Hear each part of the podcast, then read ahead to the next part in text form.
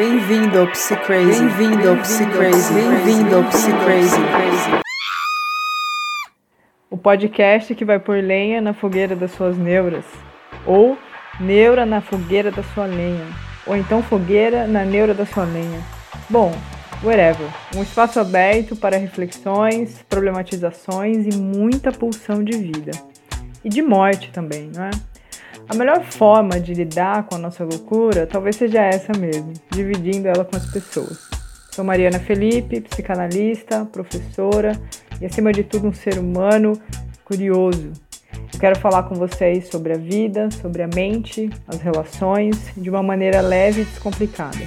Ora sozinha, ora acompanhada. Eu espero que vocês também se divirtam. Bem-vindos ao episódio 3 do Psy Crazy. O tema de hoje, como vocês já devem ter visto, é Sejam Leves, a busca da felicidade e a negação da vida. Como já é de costume, escolho uma frase para abrir. E a frase, que, a frase de hoje é de Bataille. Vamos a ela. Penso que o homem não tem possibilidade de esclarecer e esclarecer-se melhor, se não dominar o que o aterroriza. Não quero dizer com isso que o homem deve esperar um mundo em que não haja razões de terror, em que o erotismo e a morte se encadeiem como peças de um mesmo instrumento, mas sim que o homem pode ultrapassar aquilo que o aterra, pode olhá-lo de frente. Esse nosso episódio também é um convite para a gente olhar algumas coisas de frente. Vamos falar um pouco sobre o quanto essa busca pode se transformar e negação de aspectos super importantes da vida. Desejo a vocês um bom mergulho e vamos juntos.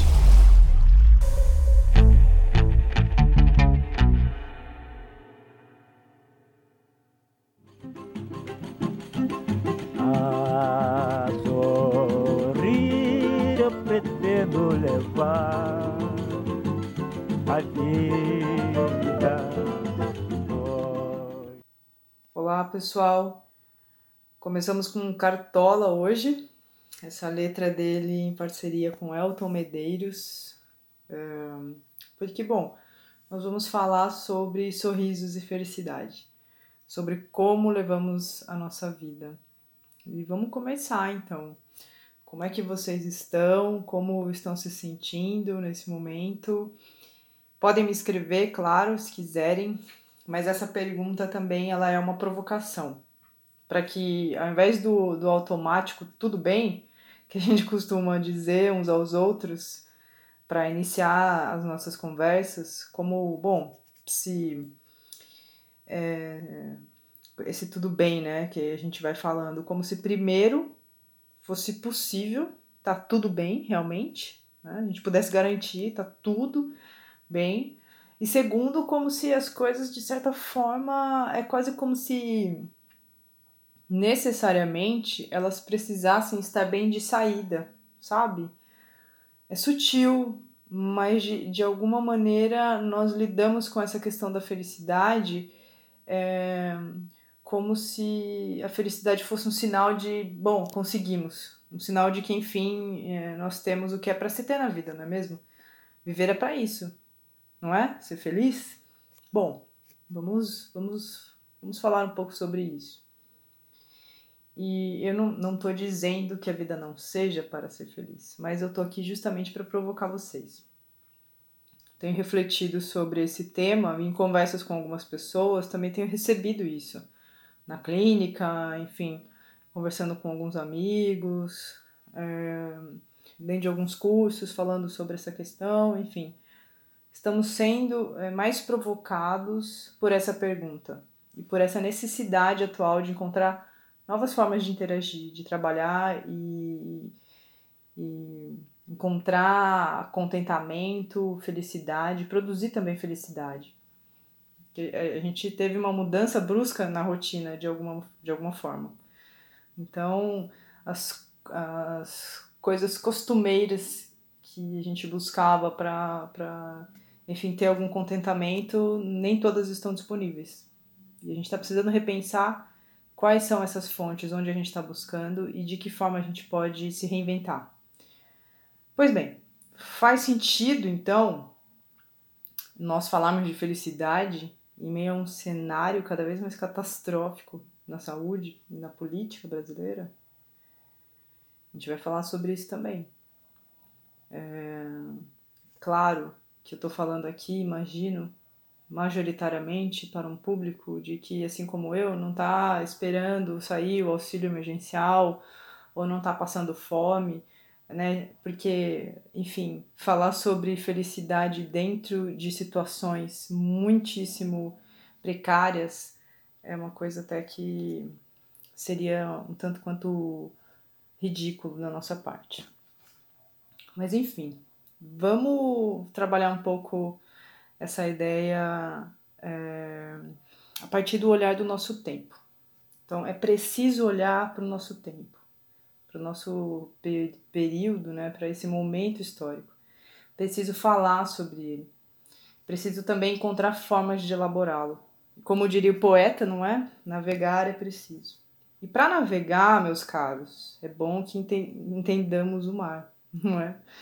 Seria muitíssimo interessante que a gente se familiarizasse mais com esse mar.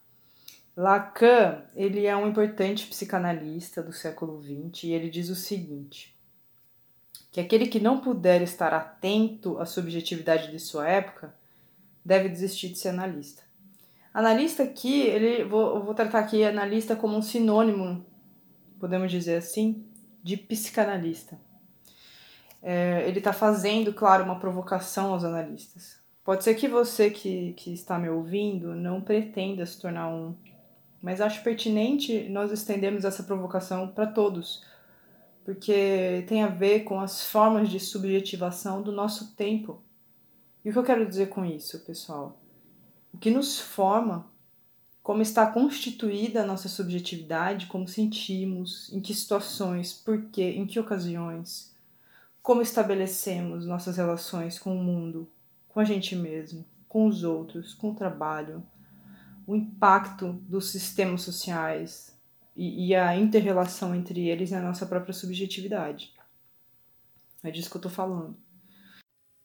O Lacan não costuma fazer muita curva, não. Então, eu sugiro pegarmos uma carona com ele para pensarmos hoje um pouco sobre a questão da felicidade de sermos leves, de não carregarmos tristezas, mortos ou cemitérios nas costas, sabe? De olharmos sempre para o lado bom, de sermos otimistas, afinal, não é mesmo?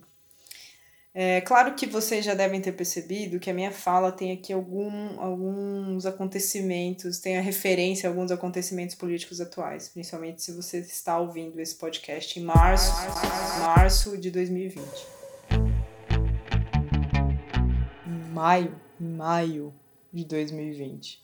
Mas para além disso, eu quero pensar com vocês o quanto a busca pela felicidade pode apresentar-se como uma negação da vida, uma negação da realidade, negação de possibilidades, negação de subjetividades e corpos. É... Eu certa vez eu fui para um estabelecimento comercial e quando eu cheguei lá, né, você chega, oi, olá, tudo bem? Eu, eu lembro que eu fiquei.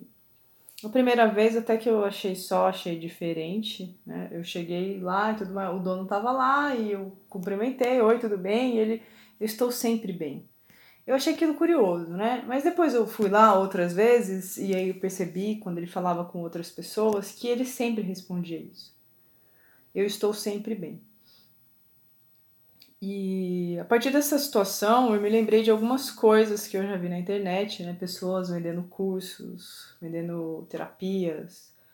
Inclusive hoje, eu assistindo um vídeo no YouTube, eu vi uma propaganda de, de, um, de um cara, ele estava vendendo um curso, é, de como um tipo de abordagem terapêutica específica que ele estava ali procurando atingir, poderia ter mais pacientes e, consequentemente, mais lucros eu achei um tanto quanto curioso, né? Eu não vou entrar nesse assunto, né? Falar sobre marketing, enfim, ética dentro dos processos terapêuticos, não é esse o tema hoje. Mas o que eu quero falar com vocês é justamente sobre sobre sobre sobre, sobre, sobre, sobre essas promessas de sucesso, de felicidade e de que as coisas vão dar certo de alguma maneira. É, existe uma narrativa de felicidade, de que nós seremos felizes se e quando isso ou aquilo. Tem a ver um pouco com o papo a respeito da positividade tóxica, que vocês já devem ter ouvido. Né? Já foi é, assunto de alguns debates nas redes sociais. É, o quanto essa questão de só falar sobre coisas positivas ou, sabe, ficar insistindo nesse, nesse lado, isso fosse de alguma maneira é, produzir mais felicidade pra gente, já que a gente está se alimentando só de coisas boas e dividindo e compartilhando só coisas boas. E como de alguma forma, é, como se de alguma forma isso pudesse nos livrar do sofrimento ou de experiências ruins. Sabe aquele discurso de tem uma vida extraordinária, tem uma vida épica, dez passos para isso ou para aquilo, enfim. A propaganda também, ela trabalha muito com esse com essas nossas fantasias. Né? Essas nossas fantasias de, enfim, chegar em algum lugar. Que lugar é esse? Nunca saberemos, mas que a fantasia existe, ela existe. Né? Existe inclusive uma vertente terapêutica, podemos dizer assim, que vai defender, por exemplo, a questão de que nós criamos a nossa realidade. E aqui eu vou dizer isso, é, vamos dizer, com certo cuidado. Eu não vou conseguir me aprofundar muito em todos os tópicos que eu vou levantar aqui, tá? Porque ficaria imenso esse podcast. Eu tô aqui nesse, especialmente nesse episódio, é, com a proposta de fazer um, um episódio mais curto. É, mas enfim, é, essa é a abordagem e, ela, e, e por isso né, é, ela sugere que falemos tudo no positivo, só coisas boas, etc.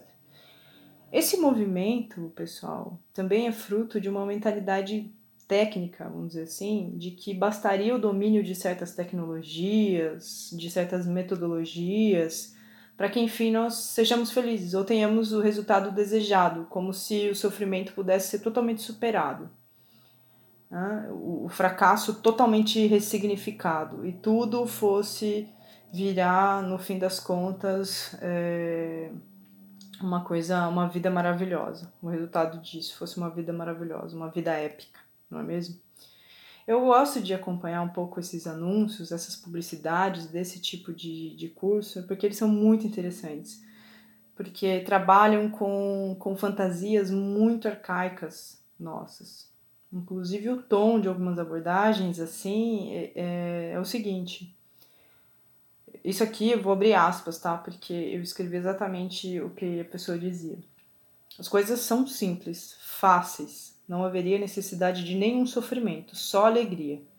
Sem alegria é impossível realizar qualquer coisa. Fecha aspas.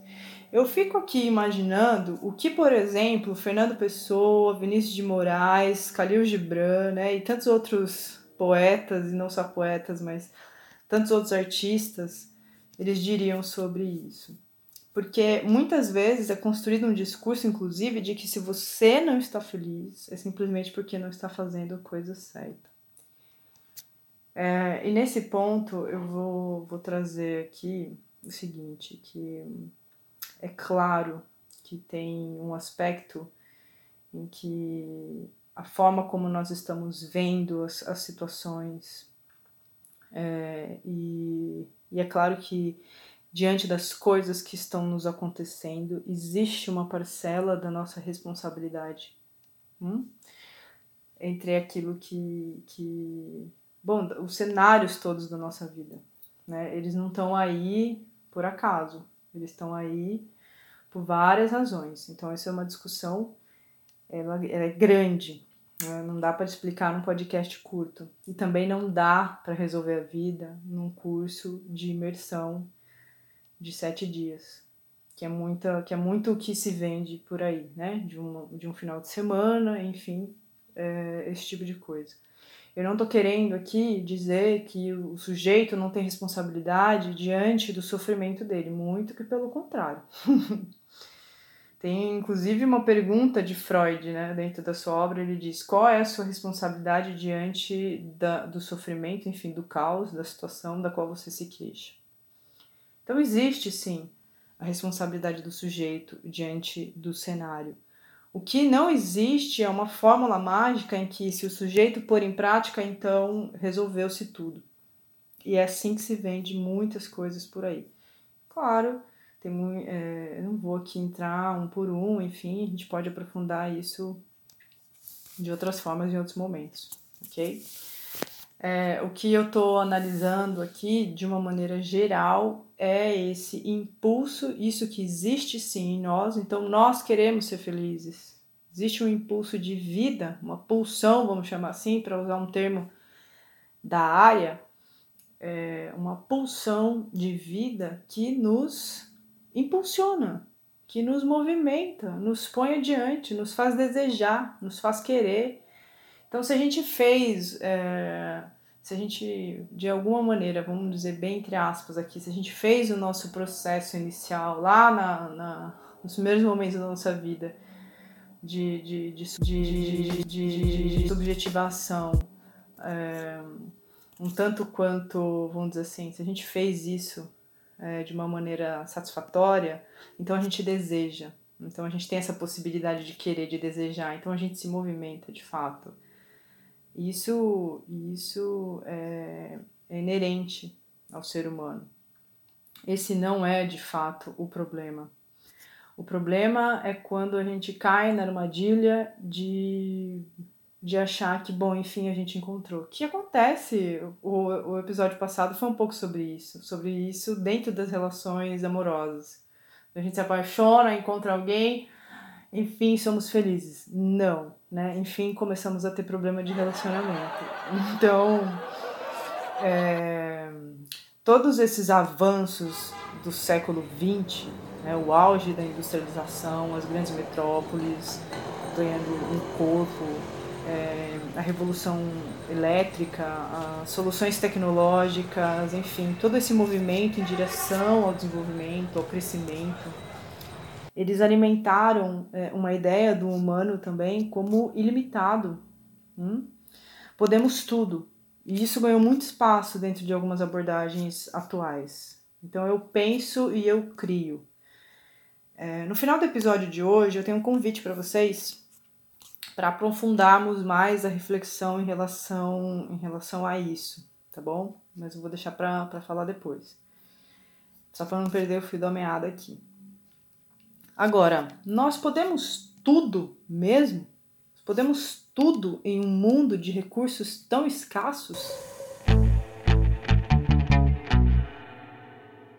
Nós podemos sambar, dançar em cima de tantos corpos Pra frente, Brasil, salve a seleção. Nós podemos ignorar certas realidades da vida, por exemplo, como a morte? Hum, será que é, é tão leve e simples assim? Fica aí a reflexão. Hum? É, não há nada de errado em querer ser feliz. Nada de errado. Esse nosso impulso, como bem nos lembra, como bem nos lembra Freud, esse impulso de buscar a felicidade, carrega, claro, sua dose de fantasia. A gente pode falar sobre isso também. A armadilha, como eu venho falando para vocês, é, no entanto, ela consiste em querer simplesmente expurgar todo mal, todo pensamento, todo o menor sinal de melancolia. Do que estamos querendo nos defender, pessoal? quando apenas dizemos sejam leves, pensem positivo, parem de falar de sofrimento, de morte, não sejam pessimistas. Do que, que a gente está querendo se defender? É, retorno do recalcado é um termo super usado na psicanálise e é um nome possível para a gente descrever o que acontecerá, o que acontece, né? A cada vez que a gente sufoca ou que a gente se cega para uma experiência dolorida. É como se literalmente empurrássemos as coisas para debaixo do tapete e elas voltam, e às vezes de uma forma muito mais intensa.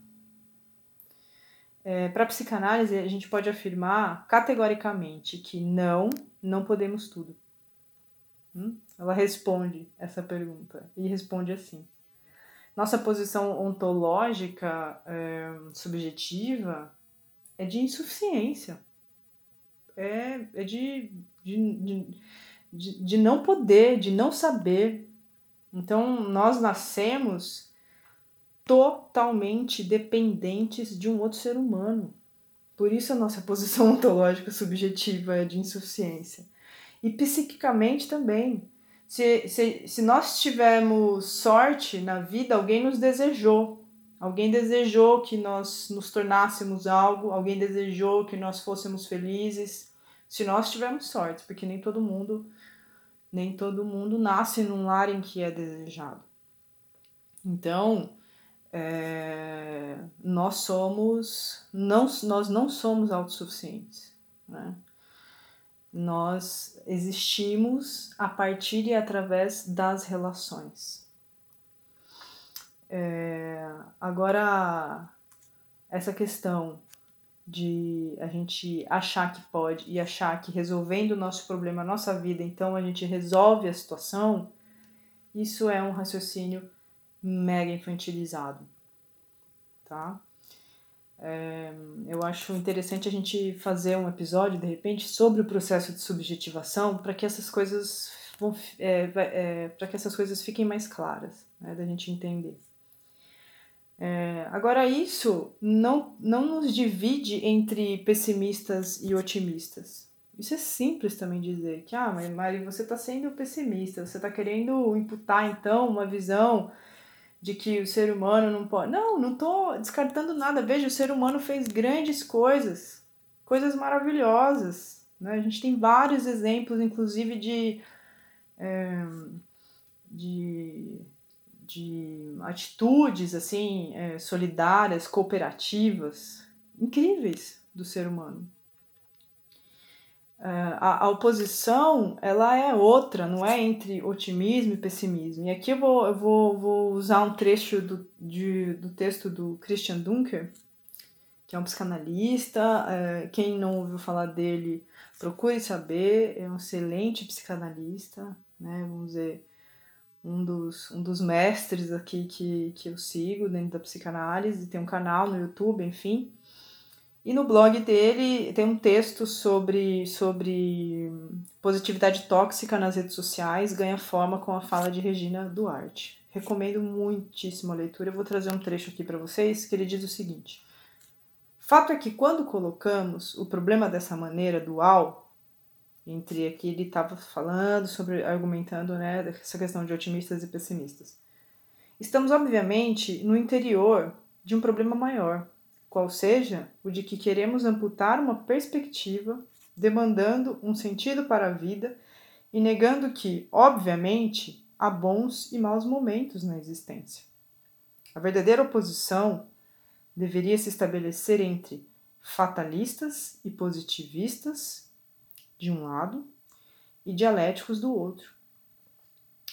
O processo dialético, pessoal, portanto, ele, ele vai nos proporcionar sair desse raciocínio simples infantil, ambivalente.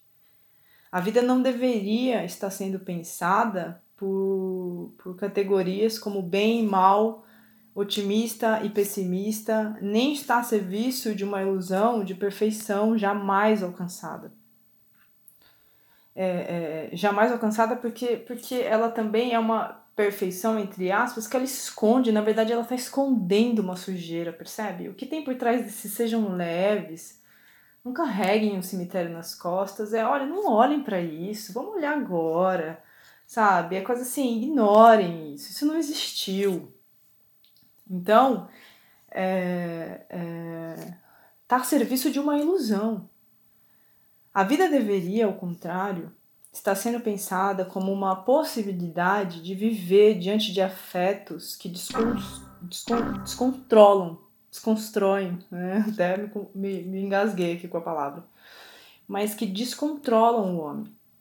Hum? Porque, porque é isso, porque a gente tem um plano e, e de repente a vida acontece e faz uma outra coisa, e a gente tem que dar uma resposta nova né, para um novo cenário. É, então, é, nós também somos atravessados por, por, por esses afetos, que nos pegam inclusive de surpresa. Então, é, a vida deveria estar sendo encarada como uma alternativa para abandonar essa expectativa de amparo que se espera do outro, sabe? Ou do mundo. Porque essa nossa dificuldade de lidar com o nosso desamparo acaba por nos levar nesse lugar de negação da vida, de negação da nossa própria subjetividade, negação dos nossos limites, do nosso corpo. Né? É, abandonar essa ilusão de que pode controlar tudo o que, o que o afeta. O homem não pode tudo, não controla, e tudo bem. É, o seu olhar, o seu olhar, o meu olhar, o nosso olhar, enfim, é apenas um recorte de uma realidade que nos ultrapassa. Mesmo o, o nosso exercício da razão pela vida consciente, ele é afetivo. As certezas são afetivas. Isso, isso é um tema de outro podcast. Enfim, é, Nietzsche acrescentaria aqui, nesse contexto, tem uma frase dele que ele diz assim: Mas eliminar a vontade inteiramente, suspender os afetos todos, sem exceção, supondo que conseguíssemos, como? Não seria castrar o intelecto? a hipótese de Nietzsche é radical. Para ele, nem, nem a consciência, nem o pensamento racional existiriam se não fossem permeados pelos afetos. E os afetos, eles, eles, eles têm que ver com, com essa dimensão que nós não controlamos. Não controlamos absolutamente. Né? Com esse aspecto desconhecido dentro de nós mesmos. Isso que vai levar Freud a dizer que o homem não é senhor em sua própria casa.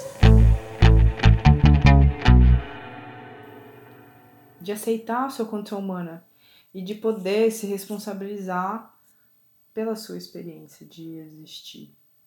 Então é menos sobre é, ser feliz ou, enfim, encontrar a felicidade, ou então de uma maneira ainda mais irresponsável de simplesmente ser leve e não falar sobre as coisas difíceis. É muito menos isso do que uma questão da gente poder olhar e da gente poder encarar a vida como tendo esses vários aspectos. E aqui eu vou lembrar a frase do Contado Caligares que ele diz assim, não é? Eu não quero ser feliz, eu quero ter uma vida interessante. Então, uma vida interessante, ela cabe às nuances. Ela não fica só no braço de força entre felicidade e infelicidade. O homem que sabe, né, o Homo sapiens, hum, ele constrói,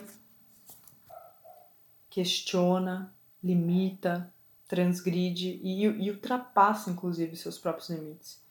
E quando esse mesmo homem assume a sua multiplicidade, ele pode transitar pelas diferentes nuances da vida sem querer se anestesiar é, ou controlar tudo para não sofrer, sem querer se fixar nas experiências para não se arranhar. Nietzsche, certa vez, ele disse que a vida não é possível sem música. Não seria, portanto, possível sem arte, Regina.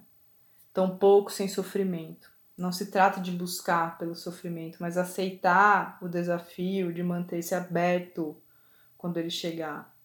Parar de sair correndo, hum? como crianças assustadas. Não, não, somos adultos. Então, nós deveríamos estar olhando para essa possibilidade de trazer novas respostas e de se encarar os aspectos da vida como um todo.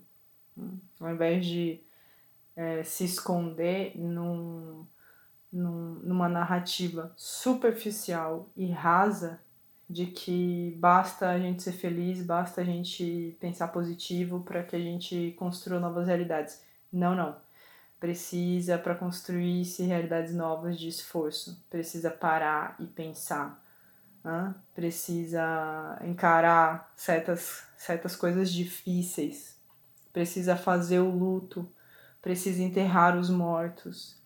Isso não significa é, ser uma pessoa mórbida. Hum? significa ser uma pessoa capaz de pensar não só na sua própria vida, mas especialmente é, nessa rede da qual nós estamos todos, é, na qual, melhor dizendo, estamos todos de alguma maneira conectados e implicados. É, bom, algumas dessas reflexões que eu apresentei aqui para vocês são fruto de um trabalho que eu apresentei na segunda jornada de psicanálise. É claro, peguei alguns pequenos pontos é, na segunda jornada de psicanálise aqui em Sorocaba, pelo Instituto de Psicanálise, foi em 2009. 9, 9, 9, 2019, pessoal. Cometi um ato falho aqui que eu só percebi na edição.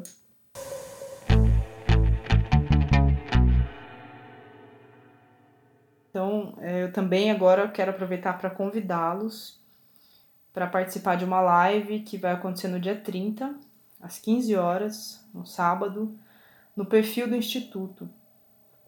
É, e um amigo meu, é, também psicanalista, o Arian Cury, ele vai falar sobre as tecnologias do espírito como sintoma do mal-estar na civilização. É, esse é um tema que eu recomendo muito que vocês participem. O, o Aria, ele é além de um, um amigo, ele é um profissional que eu confio bastante. E fica aí o convite, o convite para vocês participarem. Eu só tô pegando aqui, ó, o nome do perfil certinho. Então é arroba I de igreja, N de navio, P de pato, S de sapo, I de igreja, ponto SP, tá? Então, impsi.sp.